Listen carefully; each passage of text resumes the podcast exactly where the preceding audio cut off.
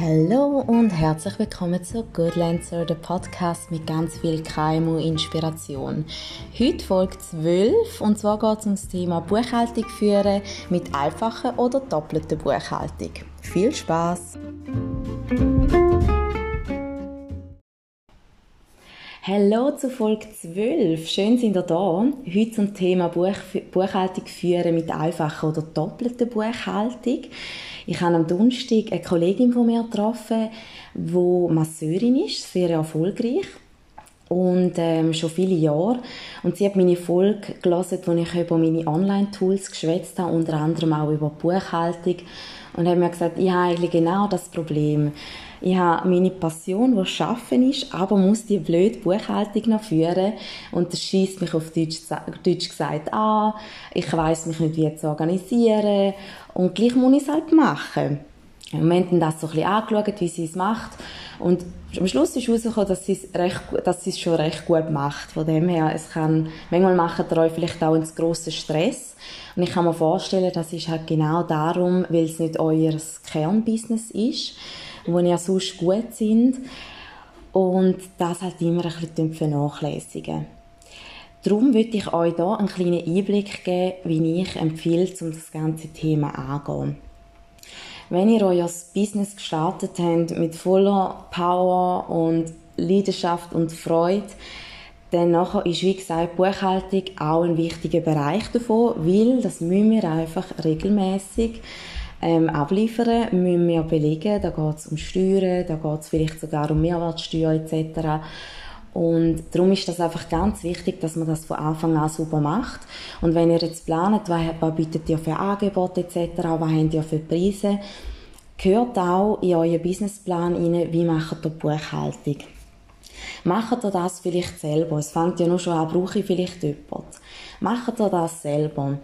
Wenn ihr das selber macht, wollt ihr ein System haben, macht ihr eben eine einfache oder doppelte Buchhaltung, zu dem komme ich dann später noch. Und in welchem Turnus wollen das machen? Wollen das alle Wochen machen? Wollen das alle zwei Wochen machen? Alle vier Wochen? Also ganz wichtige Fragen, die dann am Anfang schon mal gestellt werden und sehr wichtig finde ich wirklich den Punkt, wer macht es, weil viele Selbstständige sagen dann so, ja, da mache ich schon noch, da will ich Geld sparen. Aber ihr müsst auch nicht vergessen, wenn es euch keinen Spass macht und ihr viel langsamer sind wie jemand, der es kann, dann nachher ist das ja Zeit, die ihr investiert für das, die ihr vielleicht für anderes könntet brauchen. Und darum stellt sich dort einmal die Frage, will ich es wirklich selber machen oder gebe ich es vielleicht lieber ab? Habe den Stress weniger und ich habe einen Experten, wo man das macht. Da gibt es ja eben auch Leute, ähm, kleine wie jetzt mich, die da vielleicht so nebenbei machen, die einfach ein bisschen Flair haben. Also da müsst ihr nochmal in eurem Umfeld ein bisschen rumlassen. Und die meisten Buchhaltungen, jetzt gerade von kleinen Unternehmen, würde ich jetzt behaupten, wenn man da regelmäßig dran ist, vielleicht jede Woche ein bisschen Zeit investiert, dann nachher ist man da so bis vier Stunden vielleicht im Monat. Die Treuhänder, die zuhören, sagen vielleicht etwas anderes, aber ist jetzt so ein bisschen bei einem Kunden, wo ich das mache, der wirklich klein ist, wo ich etwa vier Stunden im Monat aufwende.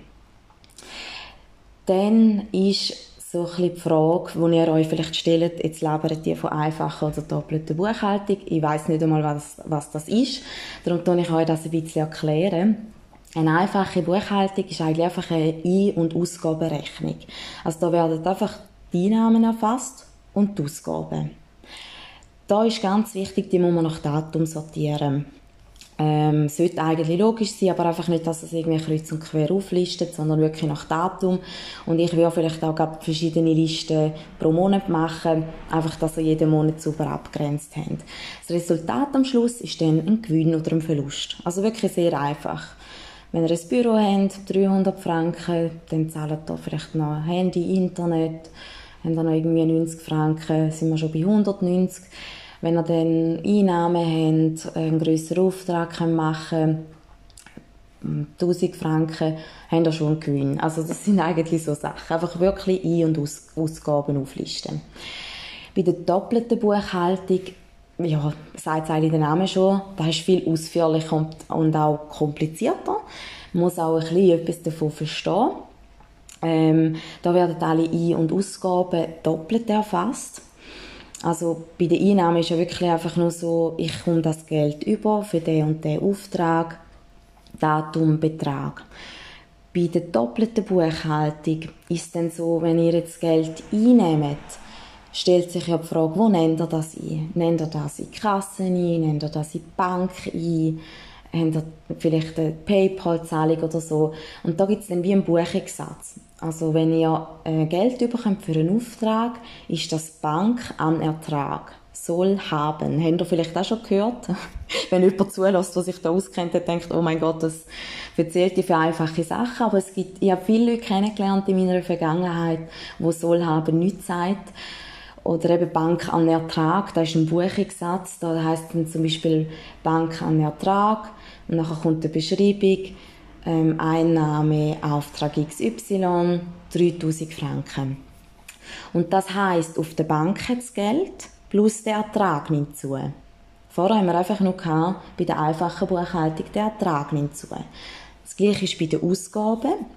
Bei den Ausgaben ist es so, wenn ich jetzt einen Laptop kaufe, dann nachher ist zum Beispiel, wenn es jetzt ein günstigerer ist oder so, ist zum Beispiel ähm, Büromaterialaufwand an Bank. Oder es kann auch ein Investitionsgut sein, wenn es etwas Größeres ist.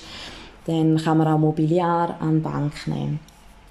Also da sehen ihr jetzt schon, soll haben, oder? Jetzt habe ich gesagt Mobiliar Bank, vorher war die Bank ein Ertrag. Und da ist jetzt die Bank auf der rechten Seite, also im Haben. Es nimmt ab, das Bankkonto nimmt ab. Der Aufwand nimmt aber auch zu, natürlich. Also es ist ja für jemanden, der jetzt da vielleicht zum ersten Mal so ein bisschen gehört oder in der Schule immer weggelassen hat, wenn das Thema gekommen ist, ähm, für den ist das jetzt vielleicht noch ein bisschen kompliziert. Einfacher wäre es, wenn ich es euch aufzeichnen könnte, weil es gibt da dazu die Bilanz und die Erfolgsrechnung. Und die Bilanz könnt ihr euch vorstellen, das ist wie ein Foto, das ich heute mache.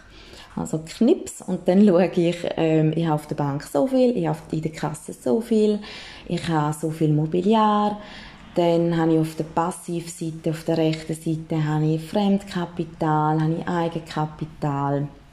Ja, und dann die, die Erfolgsrechnung, das ist eine laufende Rechnung, sagt man dem auch.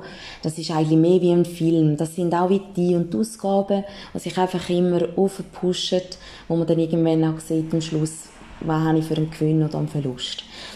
Also da, ja, tue ich ehrlich gesagt mega gerne erklären, weil für mich ist es mittlerweile so logisch und wenn ich es aufzeichnen und jemandem zeigen habe ich jetzt viel die Erfahrung gemacht, dass dann eigentlich relativ schnell Klick macht beim Gegenüber.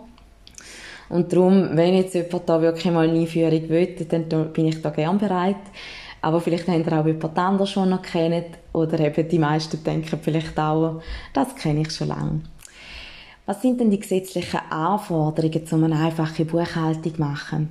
Eine einfache Buchhaltung ist eine Erleichterung, aber es gibt auch Gesetze, wo man klar muss festlegen muss. Und die Grundsätze, die sind festgelegt in den Grund Grundsätzen ordnungsgemäßiger Buchführung im Artikel 957a Absatz 2 OR.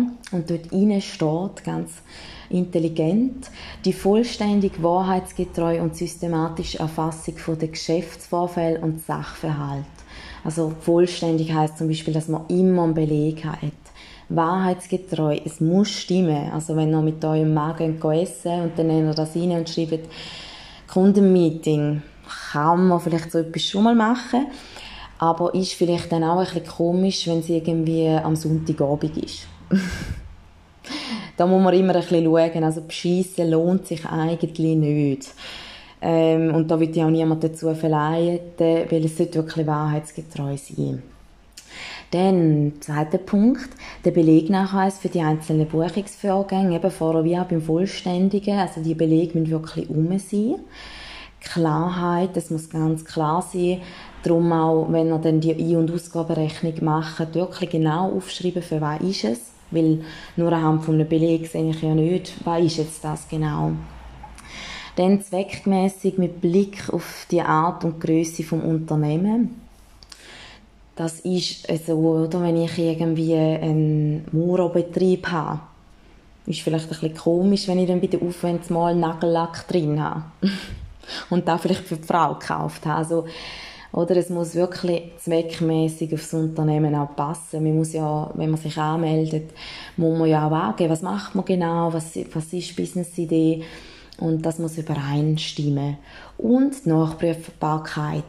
Meiner Meinung nach ist das automatisch ja gegeben, wenn Belege um sind oder ich könnte es auch noch so verstehen, bin jetzt nicht ganz sicher, dass Sie wie da könnten nachprüfen.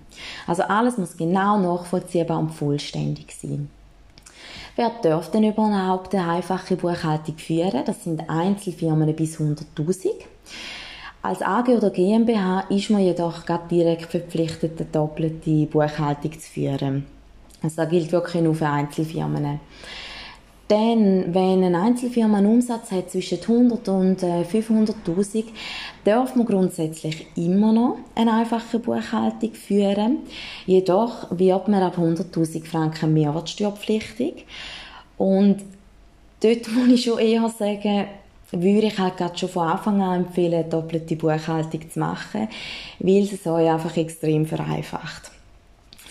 Und ähm, ja, also von dem her noch schon für die Mehrwertsteuerabrechnung, da würde ich auch empfehlen, dass, dass ihr ein System habt, das das gerade automatisch macht. Jetzt für kleine KMUs empfehle ich wirklich Bixium, habt ihr schon ein paar Mal gehört. Es gibt aber auch Clara oder Abacus hat auch das Abaninja. Also es gibt verschiedene Lösungen auf dem Markt, aber das Bixio ist jetzt etwas, wo ich wirklich auch finde, ist für ein Klein- und Kleinstunternehmer wirklich ein sehr gutes Produkt, wo man nicht nur Buchhaltung machen kann, sondern eben auch Rechnungen schreiben, Kontakt verwalten. Genau. Dann, ja, eben, da sind wir eigentlich schon, ich habe gesagt, ich würde ein System empfehlen, weil wie mache ich eine einfache Buchhaltung? Das ist eben erstens mit einem System, wie ich es wirklich würde empfehlen. Zweitens ist Excel und so ist es aktuell bei mir in der, in der Praxis, würde ich jetzt mal sagen. Weil, klar, ich empfehle doppelte Buchhaltung, aber momentan habe ich gar nicht so Zeit, um das so sauber zu machen. Und darum sieht jetzt bei mir die Praxis auch noch eine Excel-Liste aus. Und da werde ich jetzt sicher bis Ende Jahr noch machen. Und dann habe ich gefunden, ab dem ersten, ersten stelle ich dann auch um auf ein System. Ähm, ein System empfehle ich wirklich aus dem Grund, weil wenn ein System noch mehr kann, kann es mir noch mehr helfen im Business. Wenn es jetzt rein um Buchhaltung geht, würde ich jedoch fast sagen, eher ein Excel, weil er dort einfach auch zum Teil schneller sind. Wichtig ist wirklich keine Buchung ohne Beleg. Also ihr dürft nichts auflisten, wo noch keinen Beleg dazu habt. Ganz, ganz wichtig. Ähm, bei der Excel-Liste, wenn ihr da wollt oder wenn jemand interessiert ist, habe ich auch eine Vorlage, könnt ihr mir gerne schreiben auf Instagram unter goodlancer äh, underline Nadia. Dann äh, bin ich gestern noch bei einem Treuhänder gewesen, weil ich habe jetzt für eine Kundin die Mehrwertsteuerabrechnung für das erste Semester abgeschlossen.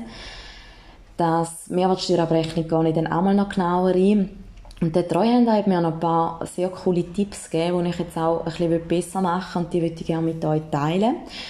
Er hat mir zum Beispiel gesagt, schaff doch mehr mit Abkürzungen. Wenn ich jetzt eine Kreditkartenbuchung gemacht habe, habe ich immer Kreditkarte Januar 2020 geschrieben. Und er hat gesagt, schreib doch einfach KK äh, 1,20 oder so, zum Beispiel. Einfach, dass man da mit Abkürzungen schafft. Oder, ähm, was könnte man jetzt noch, kommt mir jetzt gar nicht in den Sinn, aber ja, Kreditkarte ist jetzt recht ein gutes Beispiel, oder eben auch so Monate, ähm, dass man die auch dort abkürzt, also dass man eben schreibt 0120 beispielsweise. Dann würde ich es aber immer gleich machen, also zum Beispiel habe ich auch ein paar Mal habe Miete geschrieben und drei, vier Mal habe ich dazwischen noch Mietzins. Erstens finde ich, es sieht einfach sau dumm aus, weil es stört mich einfach rein fürs Auge. Aber das Zweite ist auch noch, was er mir gesagt hat, wenn ihr jetzt mal in eine Mehrwertsteuerrevision kommt, dann geht der Buchungssatz durch und durch. Und für so einen Revisor könnt ihr euch vorstellen, ist es am schönsten, wenn er wirklich alles gleich sieht. Und bei 0120, 0220 sieht es natürlich immer schön gleich aus sagt, es spricht für ihn auch ein bisschen, dass die Buchhaltung mit Qualität gemacht worden ist. Und er, für ihn ist es nicht zu kompliziert. Weil, ja, ich könnt euch ja vorstellen, wenn der, weiß ich, wie viele Revisionen muss machen Das ist wie wenn, wenn du tausend Prüfungen musst korrigieren musst. Irgendwann schießt sie einfach auch ein bisschen an. Und die, die schön schreiben, die hast du wahrscheinlich ein bisschen lieber, wie die, die dann auch noch wüst schreiben. Und so ist es auch bei der Buchhaltung. Genau. Und dann, was er mir auch noch gesagt hat, auch ganz wichtig, nie in einem Buchungssatz unklarer Aufwand oder privat erwähnen. Oder sonst so Sätze, Wörter, die ein bisschen komisch sind. Weil da tut ein Revisor auch immer ein bisschen stutzig machen, weil er denkt, okay, privat. Hm, ist doch die Firma oder eben unklarer Aufwand, wo man so denkt, okay, wieso schreiben die unklar? Also alles, wo Fragen gibt, mh, hm, lieber nicht, lieber vermeiden. Ja, das war ja schon gewesen.